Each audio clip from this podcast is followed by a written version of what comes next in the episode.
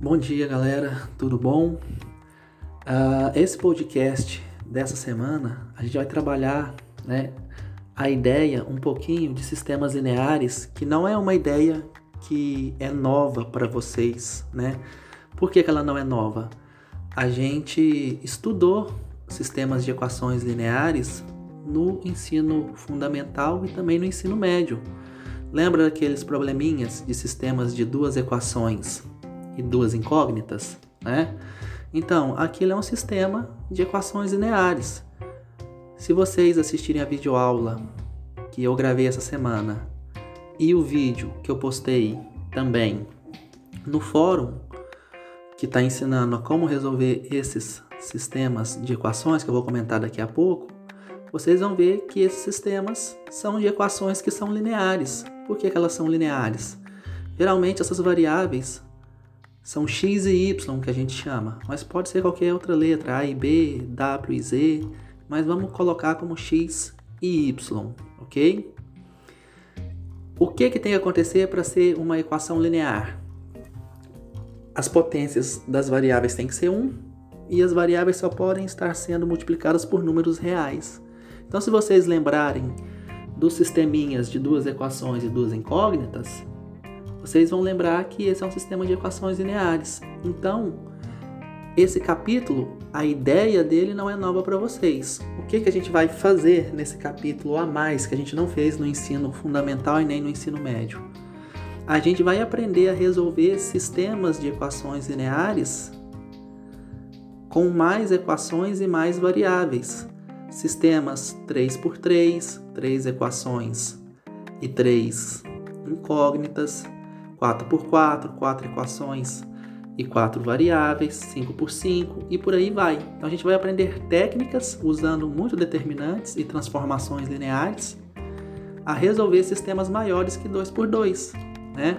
Se vocês lembrarem bem, existem né, métodos para resolver equações 2 por 2 que não são muito rebuscados, são métodos simples que a gente aprende lá no ensino médio. Por isso que no ensino médio, em geral, a gente não vai mais do que em sistemas 2x2. Raramente chegamos em 3x3. Porque para resolver até 3x3, a gente faz por aqueles métodos que a gente aprende no ensino médio, que é o método da substituição, né?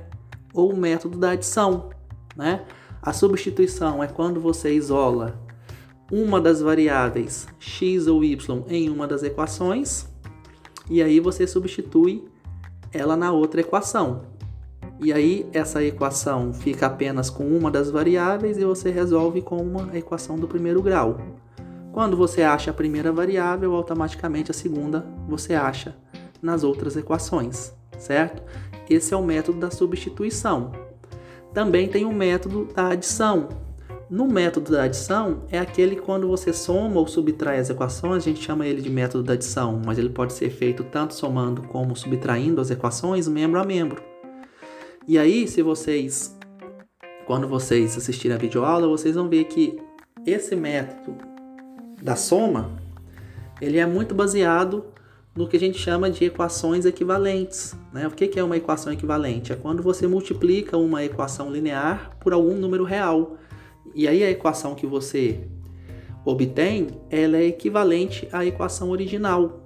E dessa forma, né, você não muda o sistema de equações, você muda a equação assim, o formato dela, a cara dela, mas ela é a mesma equação porque é uma equação equivalente que você obteve a partir da multiplicação dela por um número, né? E aí você soma ou subtrai as equações para eliminar uma das variáveis. Eliminando uma das variáveis, só fica uma.